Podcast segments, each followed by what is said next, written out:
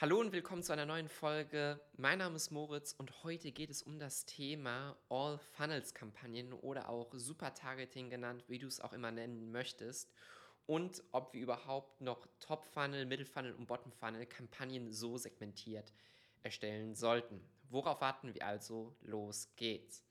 Seit dem iOS 14 Update ist uns meisten Werbetreibenden ja klar geworden, dass die Zielgruppen zum Retargeting deutlich, deutlich kleiner geworden sind.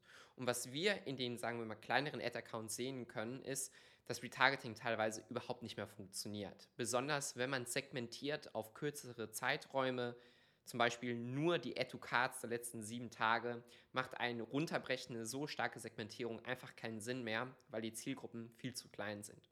Aus dem Grund, was der nächste schlaue Schritt dorthin gehend ist, dass man die Zielgruppe natürlich zusammenpackt, ja, um dort auch Facebook nicht im Weg zu stehen und eine Zielgruppe dort vorhanden zu haben, die groß genug ist. Aus dem Grund, eine starke Untergliederung in einen Top-, Middle- und Bottom-Funnel macht eigentlich nur noch in größeren Accounts Sinn.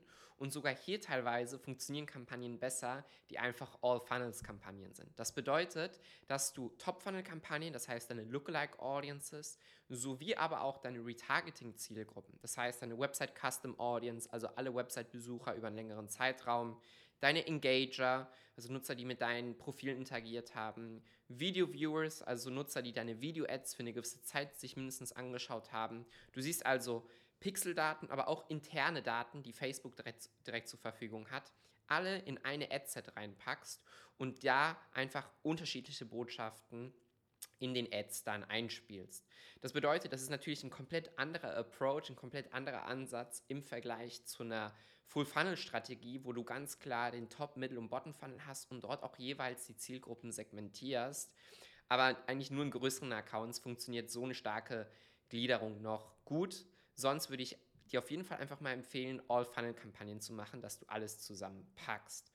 Es geht dann also vielmehr darum, jetzt, heutzutage und auch jetzt in 2022, hierzu werde ich auch mal noch mal eine extra Folge machen, dass man wirklich sich mit den Creatives beschäftigt und den Botschaften, den Kernbotschaften, die man der Zielgruppe ausspielen möchte.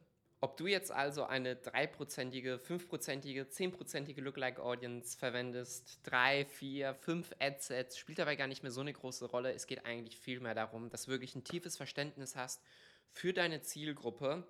Was weckt dort das Interesse? Welches Problem, welche Herausforderung hat deine Zielgruppe und wie löst dein Produkt oder deine Dienstleistung genau diesen Pain der Zielgruppe?